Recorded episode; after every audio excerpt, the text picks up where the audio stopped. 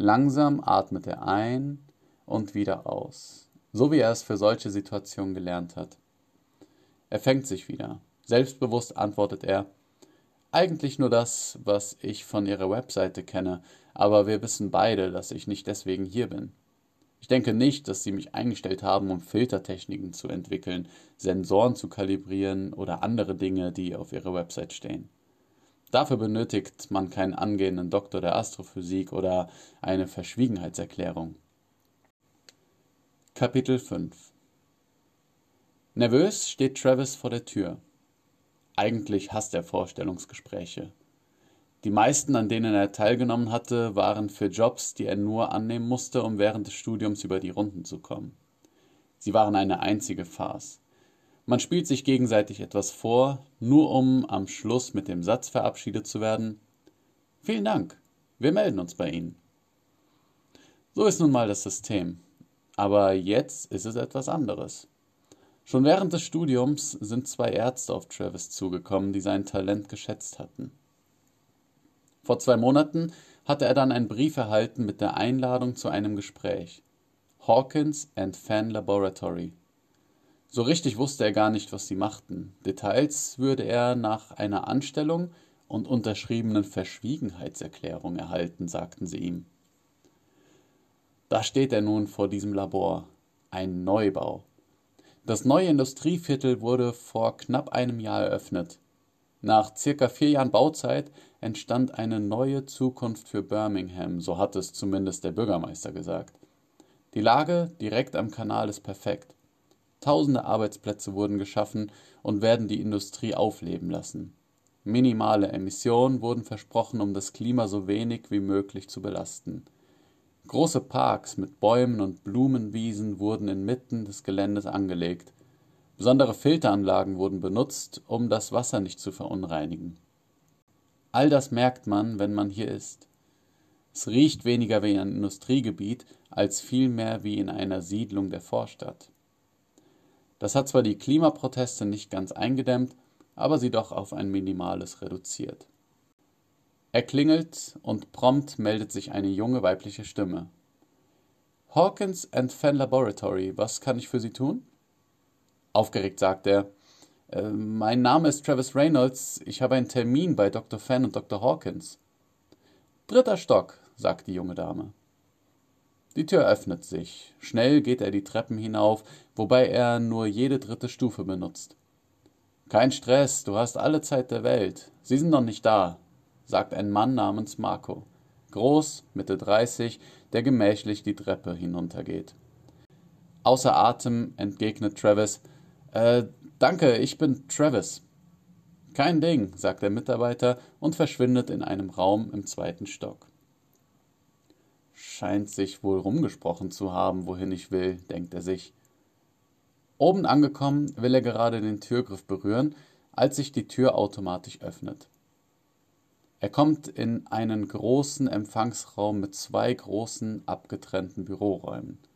Links von ihm sitzt eine junge Frau, Mitte 20, gut aussehend und steht auf, als sie ihn sieht. Herzlich willkommen.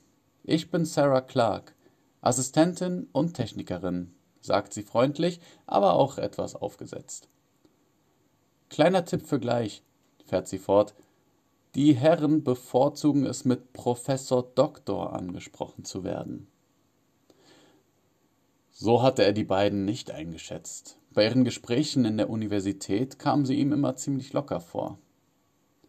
Der Vorraum ist sehr geräumig.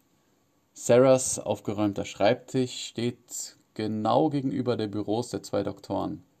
Die Fronten der Büros sind aus Glas, was alles riesig erscheinen lässt. Sonst stehen in diesem Raum, soweit er das erblicken kann, nur einige Serverschränke und Sessel zum Entspannen. An den Wänden hängen Porträts von bekannten Persönlichkeiten.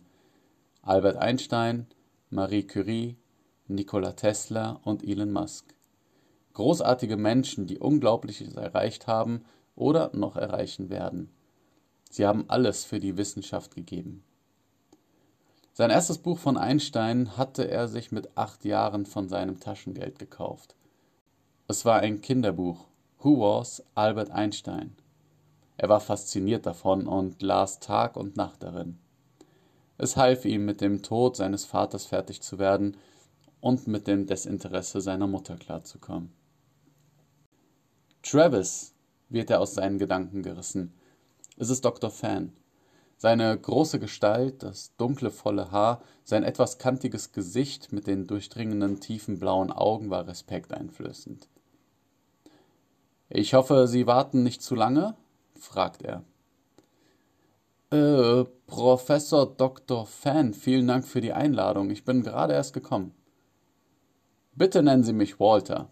Wir haben es hier nicht so sehr mit Titeln. Danke, Sarah, denkt er sich. Da hat sie ihn ganz schön auflaufen lassen.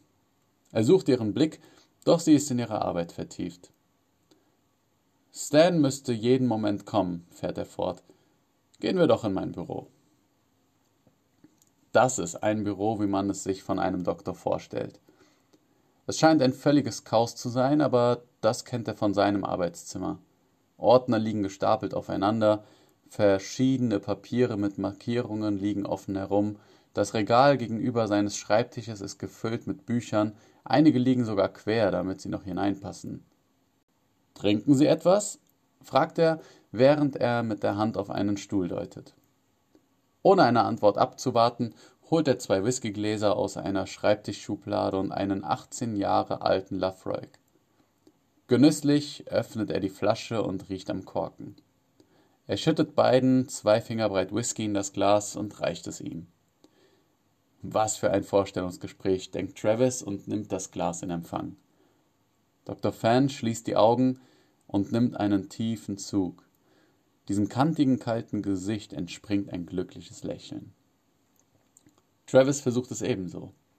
Er hat noch nie in seinem Leben Whisky getrunken. Wenn überhaupt, trinkt er Bier oder mal ein Wodka. Er führt das Glas in Richtung Nase und atmet tief ein. Jetzt versuch einfach zu lächeln, sagt er zu sich selbst, während er versucht, einen Schluck von diesem Getränk zu nehmen. Was für ein Gestank. Es erinnert ihn an verbranntes Gummi, an Rauch und an Fisch. Wie kann man so etwas nur trinken? Sie möchten sicherlich gerne wissen, weswegen Sie hier sind, nicht? Travis nickt. Bekomme ich auch was zu trinken? Travis dreht sich zur Tür und sieht, wie Dr. Hawkins in das Büro kommt. Er ist das genaue Gegenteil von Dr. Fan. Von der Statur etwa einen Kopf kleiner, vielleicht 1,75 Meter und etwas übergewichtig. Das macht ihn jedoch sehr sympathisch. Travis steht auf, um sich vorzustellen, doch er kommt ihm zuvor. Hallo Travis, ich bin Stan, sagt er mit einer tiefen, sanften Stimme. Es ist mir eine Ehre, entgegnet Travis. Dr. Fan holt ein weiteres Glas aus der Schublade und schenkt dem Doktor auch etwas ein. Möchten Sie auch noch etwas, Travis? Äh, nein, vielen Dank, lehnt er ab. Stan, Sie kommen genau richtig. Wir wollten gerade beginnen. Dr. Fan drückt auf einen kleinen Schalter. Kurz darauf werden die Glaswände des Büros langsam milchig und er kann nicht mehr erkennen, was draußen vor sich geht. Er hatte davon schon mal gelesen, es jedoch nie selbst gesehen. Er liebt die Wissenschaft, auch äh, wenn es nur um so eine Kleinigkeit geht. Das ist Wissenschaft. Dr. Hawkins rückt sich einen Stuhl zurecht und lässt sich hineinfallen, wobei er fast den Whisky verschüttet. Dr. Fan beginnt zu sprechen. Was genau wissen Sie über Hawkins und Fan Laboratory? Travis wusste, dass die Frage kommen würde, doch genau jetzt überkommt ihn dieses beklemmende Gefühl, das er manchmal verspürt. Sein Kragen scheint sich zusammenzuziehen und er bemerkt, wie sein Herz immer schneller anfängt zu schlagen. Das alles sagte er fast in einem Atemzug und mit einem Selbstbewusstsein, an dem er lange arbeiten musste. Auch die beiden Herren sind erstaunt. Dr. Fan lehnt sich in seinem Bürostuhl zurück und legt Travis ohne etwas zu sagen ein Bündel Papiere hin. Die Verschwiegenheitserklärung. Travis kann es kaum glauben. Er lehnt sich nach vorne und nimmt unterbewusst den Kugelschreiber entgegen, der ihm von Dr. Hawkins gereicht wird. Leise überfliegt er die Papiere und liest vor sich hin. verpflichte mich, alle geheimen Informationen, Erkenntnisse geheim zu halten. Dafür werden sämtliche Maßnahmen getroffen, um die Verwertung und Kenntnisnahme durch Dritte zu verhindern. Ich verpflichte mich, gegenseitig mitgeteilte Daten und Informationen nicht eigenmächtig zu verwenden. Alle Rechte obliegen Hawkins und Fenn Laboratory. Ohne lang zu überlegen, unterzeichnet er den Geheimhaltungsvertrag und kurz darauf den Arbeitsvertrag. Die Bezahlung ist mehr, als er sich jemals erträumt hätte. Um was geht es hier, Doktor? fragt Travis und merkt unbewusst, dass er sich nicht über die Lippen bringt, ihn beim Vornamen zu nennen. Dr. Fan entgegnet, was denken Sie über Zeitreisen? Die Frage erinnert ihn an die Diskurse, die sie zu dritt in der Universität geführt hatten. Ein theoretisches Thema wurde aufgeworfen und darüber wurden Gedanken ausgetauscht. Ich denke, dass Zeitreisen theoretisch möglich sind. Laut Einstein und von vielen Forschern bestätigt ist Zeit relativ. Zur Anwendung kommt hier die spezielle Relativitätstheorie. Ich könnte hier das Havele-Keating-Experiment von 1971 oder das Maryland-Experiment anführen. Beide Experimente untermauerten Einsteins Theorie. Kurz gesagt, Zeit vergeht für Objekte, die sich in Bewegung befinden, langsamer als für solche, die sich nicht bewegen. Travis will zum nächsten Satz ausholen, doch er wird von Dr. Hawkins gestoppt. Vielen Dank, Travis. Wir alle kennen die Lehrbücher. Wir reden hier nicht über die Theorien. Dies ist ein Gedankenexperiment. Dr. Hawkins lehnt sich etwas nach vorne, stellt das Glas ab und gestikuliert beim Sprechen mit beiden Händen. Als ich als Jugendlicher 1985 den Film Zurück in die Zukunft sah, war ich fasziniert. Warum? Es war nicht der DeLorean oder die Musik in dem Film, es war das Thema, was mich schon damals begeisterte. Geschehenes ungeschehen zu machen oder Ungeschehenes, noch nie Dagewesenes zu erforschen. Travis nickt und driftet mit seinen Gedanken ab. Er denkt an seine Kindheit, an seine Jugend und an die letzten Wochen und Monate. Schwach erinnert er sich noch an den Moment, der ihn am meisten geprägt hatte. Der Tag, an dem sein Vater starb. Wir wissen doch alle, dass es so gut wie unmöglich ist, kontert Travis. Wissen wir das oder nehmen wir das an? hakt Dr. Fan ein. Travis, Sie sind hier, um mit uns das Unmögliche Wirklichkeit werden zu lassen. Travis schüttelt ungläubig den Kopf, unsicher, ob er die richtige Entscheidung getroffen hat.